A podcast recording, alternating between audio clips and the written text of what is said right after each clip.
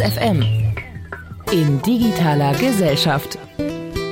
Ja, da sind wir wieder in digitaler Gesellschaft. Wir sprechen über kabellose Verbindungen ins Internet. Im Prinzip im internationalen Vergleich, das muss man ruhig nochmal dazu erzählen, ist Deutschland übrigens immer noch WLAN-Wüste. Offene Netzzugänge sind in anderen Ländern selbst eine Selbstverständlichkeit, längst eine Selbstverständlichkeit. In Deutschland muss man sie suchen und zwar mit, Lange. Ja, mit so, mit, mit so einem Device in der Hand rennt man stundenlang durch Städte und sucht ein offenes WLAN und findet eben keins. Grund dafür war lange Zeit die sogenannte WLAN-Störerhaftung, über die wir ja schon mal gesprochen hatten. Die wurde jetzt am vergangenen Freitag endgültig abgeschafft. Doch schon droht neues Unheil. Das Bundesamt für die Sicherheit in der Informationstechnik warnt aktuell vor Schwachstellen in der Verschlüsselung von Funknetzen. Was das jetzt in der Kombination bedeutet, diese beiden Felder kombiniert, was bedeutet das? Das kann uns Alexander Sander verraten. Von der digitalen Gesellschaft. Schönen guten Tag, hallo. Hi. Ähm, wir haben schon häufiger darüber gesprochen. Die WLAN-Störerhaftung war lange ein Hindernis, um eben ähm, WLAN-Netze offen anzubieten. Auch für viele ein Grund, das eben nicht zu machen, weil sie Angst davor hatten, für die rechtlichen Verstöße der Nutzer eben rangeholt zu werden, beziehungsweise haftbar gemacht zu werden. Jetzt ist die WLAN-Störerhaftung seit Freitag endgültig abgeschafft. Wir können uns also freuen, oder? Wir können uns freuen auf äh, viele, hoffentlich viele, viele neue offene Netzwerke, wo wir dann reingehen können und nicht unsere mobilen Datenvolumen verbrauchen mhm. müssen, um ähm, ein, zwei Sachen auf YouTube anzugucken, sondern dann hier eben ja kostenlos in offenen WLAN-Netzen unterwegs zu sein. Ähm, du hast ja schon gesagt, die WLAN-Störerhaftung hat vorher verhindert, dass eben solche offenen offenen WLAN-Netze zur Verfügung gestellt waren. Ähm, es war damit verbunden, dass oft eben diese Massenabmahnungen rausgeschickt wurden. Ja. Das bedeutet, viele Leute haben sicherlich irgendwann mal einen Brief gekriegt, wo drinnen stand, du hast dir illegal das und das hier angeguckt und wirst abgemahnt und musst jetzt so und so viel 100 oder vielleicht 1000 Euro bezahlen. Das kann dann schnell eben sehr teuer werden. Und wenn man jetzt eben sein ähm, WLAN zu Hause frei zur Verfügung gestellt hat, zum Beispiel, oder als Café, Restaurant am Flughafen eben gesagt hat, hier gibt's ein offenes WLAN-Netz für euch und da Leute dann eben eine Urheberrechtsverletzung drüber drüber begangen haben, wurde der Betreiber des WLAN-Netzes eben abgemahnt und nicht derjenige, der eigentlich die Urheberrechtsverletzung begangen hat. Das war ein riesengroßes Problem. Das haben wir über Jahre hinweg ähm, angemahnt. Das war ähm, seit der Gründung unseres Vereins ja. sozusagen ein, ein, Thema, an dem wir gearbeitet haben, seit 2010, 2011 eben. Sechs, sechs, sieben Jahre später sind wir dann endlich so weit, dass wir diesen Quatsch aus der Welt geräumt haben. Ja, Glückwunsch! Endlich äh, ähnliche vergleichbare Rechte haben wie eben in anderen Ländern. Ähm, Deutschland war da wirklich äh, eine Insel sozusagen, kein anderes auf, Land auf der Welt hat so ein merkwürdiges Gesetz gehabt, weil wieso soll ich jetzt für jemanden, dem ich mein WLAN zur Verfügung stelle, kostenlos, wieso soll ich dafür abgemahnt werden, wenn derjenige eben dann eine Urheberrechtsverletzung begeht? Jetzt sind da draußen unter Umständen am Empfangsgerät Betreiberinnen von Hotels und Gaststätten, äh, die aufhorchen und sagen, äh, ist das jetzt wirklich so, dass mir gar nichts mehr passieren kann, wenn ich ein offenes WLAN anbiete und dann vielleicht äh, trotzdem einer meiner Gäste ähm, urheberrechtliche Dinge oder Urheberrechte verletzt, äh, ist man da jetzt auf der sicheren Seite? Naja, es ist natürlich so, dass natürlich nach wie vor diese Rechteverletzung, wenn die stattgefunden hat, verfolgt werden muss. Ja. Und ähm, das Einzige, was jetzt eben aus der Welt geschafft wurde, ist, sind diese Abmahnungen. Also, dass man einfach eben einen Brief kriegt, wo drin steht jetzt zweimal 1000 Euro oder ja. so, sonst wird's äh, noch viel wilder und noch teurer für dich. Das fällt jetzt einfach alles weg. Was jetzt in Zukunft passiert. Ganze Anwaltskanzleien so, oh. Ja, das war ein ganzer Geschäftszweig. ja, ja, das haben ja Anwaltskanzleien ausschließlich davon gelebt, ja. Serienbriefe zu drucken und. Leuten auf die Nerven zu gehen, ja. Und äh, diese Kohle da einzusammeln. Das ist jetzt auf jeden Fall vorbei, dieses Geschäftsmodell. Wenn jetzt in Zukunft so eine Urheberrechtsverletzung in so einem offenen WLAN stattfindet, stattfindet.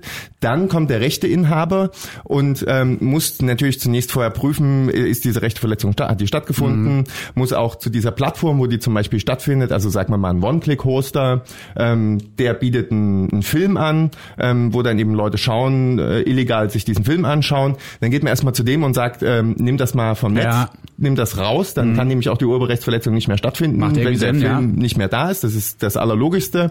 Und wenn jetzt zum Beispiel dieser One-Click-Hoster da nicht mehr antwortet, dann geht man zu diesem WLAN-Betreiber wo man diese Urheberrechtsverletzung stattgefunden hat, äh, also nach, äh, nachvollziehbar mal gemacht hat und sagt dem, er muss das unterlassen, dass das künftig äh, stattfinden kann. Mhm. Das bedeutet, er kann zum Beispiel eben dann oder muss dann zum Beispiel diesen Link zu dieser Seite eben aus seinem okay. WLAN heraus sperren. Also man bekommt dann eben einen Brief, da steht, das ist äh, ähm, die Seite, wo dieser Film runtergeladen ja. werden kann, illegal und ihr müsst den Zugang jetzt nur zu dieser, zu diesem konkreten Link eben sperren. Ähm, das ist ein viel angenehmerer Brief als äh, bezahl mal 10.000 Glocken, weil bei dir wie jemand im Café sich einen Film angeguckt hat. Ja? So ist es, so ist Auf es. jeden dann, Fall. dann kann man eben dieser Sache nachgehen. Und ähm, wenn man das dann nicht macht, wenn man diesen, ähm, diesen, diese Aufforderung nicht Folge leistet, dann kann es natürlich zum Gerichtsverfahren kommen, wo man dann eben möglicherweise diese Kosten dafür äh, übernehmen muss, wenn Ja. man dann diesen Fall verliert. Weil die Rechteinhaber auch gute Anwälte dann unter Umständen schicken Ja, und so. Ja, also naja. wahrscheinlich ganze Armeen von Ja. Anwälten werden die dann losjagen. Ja, ja, also das, das ist ein großer Spott von denen.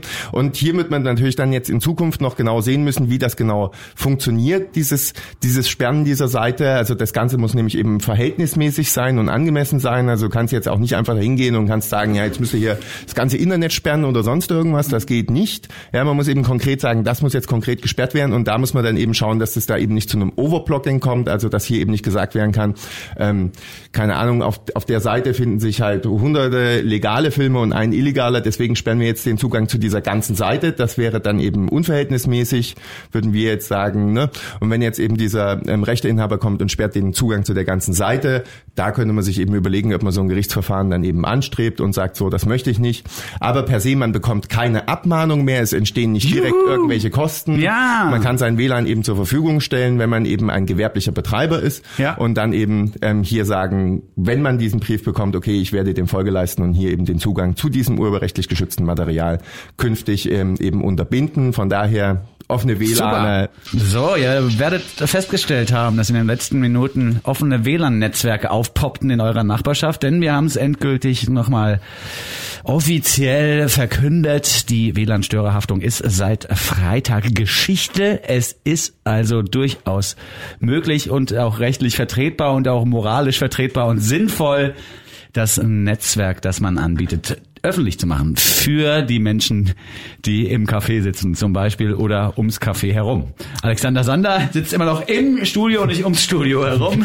äh, und wir müssen nochmal beim Thema WLAN bleiben, denn eigentlich äh, klingt das ja bis jetzt quasi, bis zu diesem Punkt in der Sendung so, als sei alles in Butter äh, zum Thema WLAN. Die Störerhaftung ist weg. Wir können uns alle freuen über frei zugängliche Netzwerke in der Stadt. Jetzt gibt's aber trotzdem äh, noch ein weiteres Thema zum Thema WLAN, das wir besprechen müssen, und zwar die Warnung des BSI, ähm, dass die Verschlüsselung von WLAN-Netzen Schwachstellen aufweist. Es geht um die WPA2-Verschlüsselung, glaube ich. Ähm, wie sieht die Schwachstelle aus und wie gefährlich ist das jetzt im Moment per WLAN ins Netz zu gehen? Also, es hält sich erstmal vorwiegend in Grenzen, wenn man ein paar äh, Regeln befolgt. So. Im Grunde ähm, ist jetzt ähm, eine Attacke hat stattgefunden eben ähm, und man hat ja eben herausgefunden, dass man äh, sozusagen durch einen Man-in-the-Middle-Angriff eben die Daten, die über diese Verbindung, ähm, diese WLAN-Verbindung transferiert werden, eben auslesen kann. Also im Kern geht es darum, dass wenn ich mich mit einem WLAN verbinde und darüber dann eben irgendwelche Sachen mache, Seitenbesuche, Logins ähm, auf Facebook gehen, was auch immer, das kann eben grundsätzlich ausgelesen werden und darüber können natürlich dann eben äh, Leute relativ einfach Zugang zu meinem Konto bekommen, Zugang zu meinem Facebook-Account bekommen, zu Google, was auch immer, eben wenn ich mich in dieser Zeit, wo dieser Angriff stattfindet, einlogge und hier eben diese Informationen dann mitgezogen werden. Okay. Ähm, das ist per se erstmal dieser Angriff. Aber man kann sich relativ leicht schützen. Zunächst erstmal haben ähm, viele Hersteller auch schon direkt Updates angeboten. Also hier mal schnell schauen zu Hause, ob das Gerät noch eben auf dem aktuellen Stand ist, zu, ähm, zügig die Updates installieren. Und natürlich grundsätzlich immer, nämlich genau das, was man in einem öffentlichen WLAN macht, wenn man eben im Café sitzt. Darauf muss man jetzt quasi auch zu Hause achten, dass man hier eben also immer auch verschlüsselte Verbindungen wählt. Also Okay. dass man seine gesamte Kommunikation, die man eben äh, ins Internet ähm, kippt, sozusagen in irgendeiner Art und Weise verschlüsselt. Das bedeutet, wenn man zum Beispiel seinen Browser öffnet und zum Beispiel auf eine Bank geht, dann hat man oben immer dieses HTTPS. Ja? Und es steht für Safe. Security, Secure. safe, alles Ja. sicher, ja. Genau. Dieses S ist extrem wichtig, weil das zeigt an, dass es sich hierbei eben um eine verschlüsselte Verbindung handelt. Das bedeutet, der Angreifer, der eben jetzt diese Schwachstelle ausnutzt, ähm, äh, ähm, sieht zwar, dass Daten geschickt werden, er kann sie aber eben Okay. äh, nicht entschlüsseln und äh, gibt's halt auch Angriffe, aber das ist eher nicht, äh, vielleicht ein etwas unwahrscheinlicheres Szenario. Ähm, Ja, also wenn man hier eben eine verschlüsselte Verbindung hat, dann können die Informationen nicht ausgelesen werden und von daher empfehlen wir immer, immer, wenn man sich irgendwo einloggt, immer auf dieses S oben achten Ja. und vielleicht am besten noch zum Beispiel einen VPN-Anbieter mit dazuschalten. Ähm, da kann man auch mal im Internet äh, ein bisschen schauen, was es so für VPN-Anbieter gibt. Das, der Markt ist riesig.